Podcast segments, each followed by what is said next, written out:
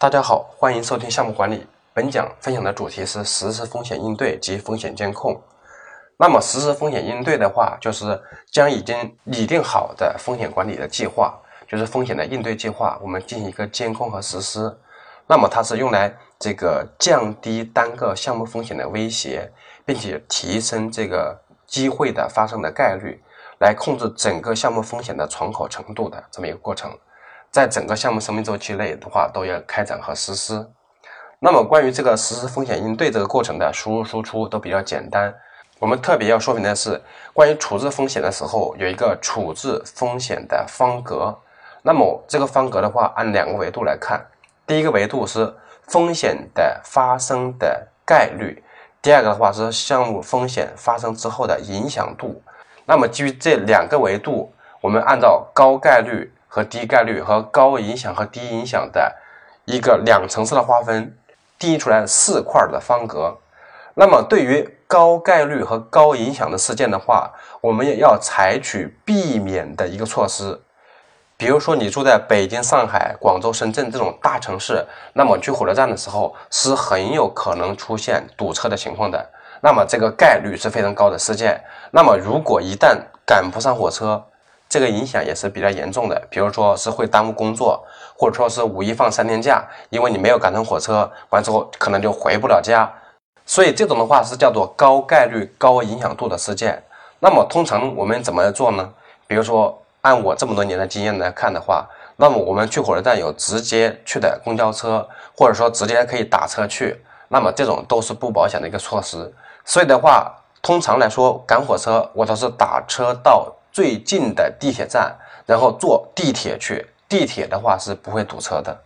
那么打车到最近的地铁站的话，在整个路程中，它只占了百分之五的一个路程，剩下百分之九十五的路程的话，我们坐地铁去，那样的话是可以避免堵车的风险发生的。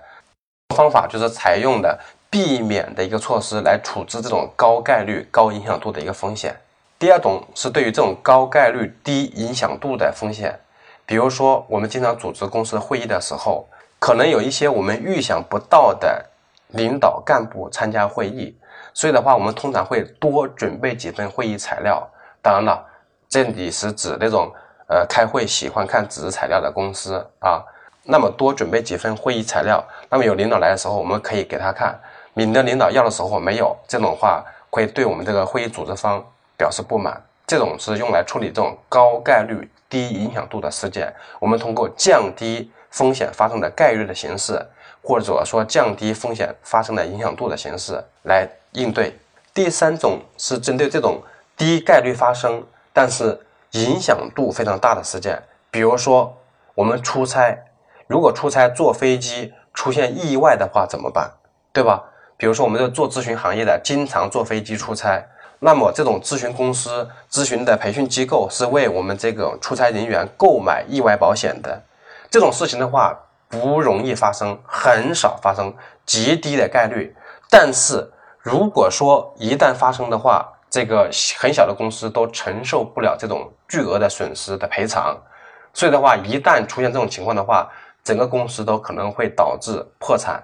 所以的话，那么咨询培训机构的话，会为老师购买这个保险。除了这个机票之外的其他的意外保险，那么买一份保险之后，一旦出现这种事情的话，由保险公司进行一个赔偿，那么公司不承担额外的责任。这种的话就是相当于把这个风险转移给了这个保险公司。当然了，你把风险转移给其他方的话，你势必要为这个风险转移之后的要买单的。所以，比如说你这个付出的保险的费用。第四种是针对于这种低概率、低影响度的事件。当然了，这个影响度有多低，我们也有一个尺度。所以的话，这里的影响度的话，不是按照这个低和高两个维度来分的，要按照实际影响的值来划分。我们这里只是简单来讲啊。好，针对这种低影响度、低概率事件的话，我们选择的方式叫接收。比如说，我们一般性的工作任务的延误，对吧？这种影响度是很有限的，而且这种会经常发生。那么它因为影响度不大，完了之后也经常会出现，所以的话，这种事情我们都是一种默认状态、接受的状态，这个很好理解。特别说明一下，风险处置并不是不惜代价的消除风险，而是将风险降到最低，并且达到组织可以容忍的程度。那么，这是风险处置的一个核心的思想，大家要记住。那么，我们再来看一下监督风险这个过程。监督风险是在整个项目期间监督这个风险计划的实施情况，并且要跟踪评估这个风险管理措施的有效性。所以说，监督风险的话是一个动态维护风险的一个过程。那么，关于监督风险的话，有一个过程的逻辑。针对风险，我们分为三类：一种是已知已知风险，我们要制定策略措施和应对的计划。那么，这是第一种情况。第二种情况，针对已知和未知的风险，我们要制定策略措施，并且要执行的是应急计划。那么，跟这个已知已知风险是不一样的。已知已知风险是执行应对计划，那么已知未知风险是执行应急计划。那么，如果这些计划无效的话，我们要执行弹回计划。那么，什么是弹回计划？我或许要做一个讲解。那么，针对未知未知风险，如果已经发生，我们要执行全变的一个措施，就是我们要相继而行。第二种的话是没有发生的，我们要更新风险动计册，分析和规划应对的策略措施。那么，这是针对风险不同的分类，我们采取措施的一个逻辑。好，我们看一下什么叫做弹回计划呢？弹回计划是指风险发生以后，应急计划没有用，就没法应对和使用，需要再次制定新的解决方案和计划的情况，这个叫弹回计划。弹回计划你可以简单的理解为是驳回，就是你这个方案不行，你回去重新制定方案。好，另外再讲几个风险管理的这个概念。第一个叫风险的残余，就是你在采取风险措施之后，仍然存在的风险，就是措施已经解决这个问题了，但是它还有一地方没有解决清楚，比如说做手术之后还有一些遗留问题。第二个叫次生风险，就是我们采取某项风险措施之后产生的另外的新的风险情况，比如说我们发生地震灾害的时候，可能会出现次害危机。因为地震这个事情发生之后，比如说这些呃房屋倒塌啦，还有这个环境污染呢，会产生疾病呢，这种的话属于次生的危机。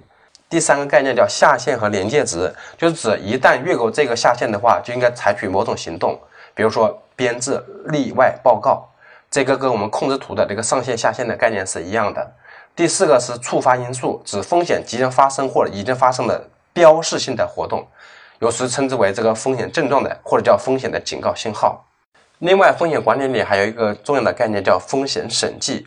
那么，风险审计是用于评估风险管理过程的有效性的。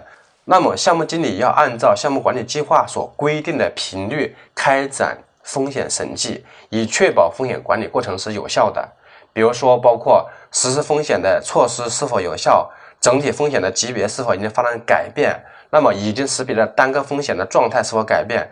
是否出现了新的单个项目风险？风险管理方法是否依然还有效？那么风险假设的条件是否还成立？等等一系列的这个检查项。那么我们回答是还是否？要进行定期的审计。那么最后要给出个结论：我们是退出这个风险监控呢，还是继续进行风险监控？好，关于风险管理这些的话。呃，讲的都比较基础，没有用很多的事实和案例来讲解。那么我在讲线下课程的时候，会根据我们公司存在的这些重大风险事项，我们以案例的形式进行一个教练式的辅导、分析和解决。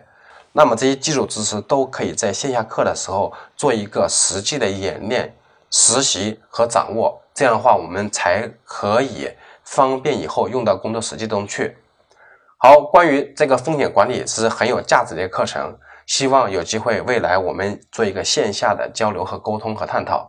好，本讲就讲到这里，欢迎大家收听下一讲内容。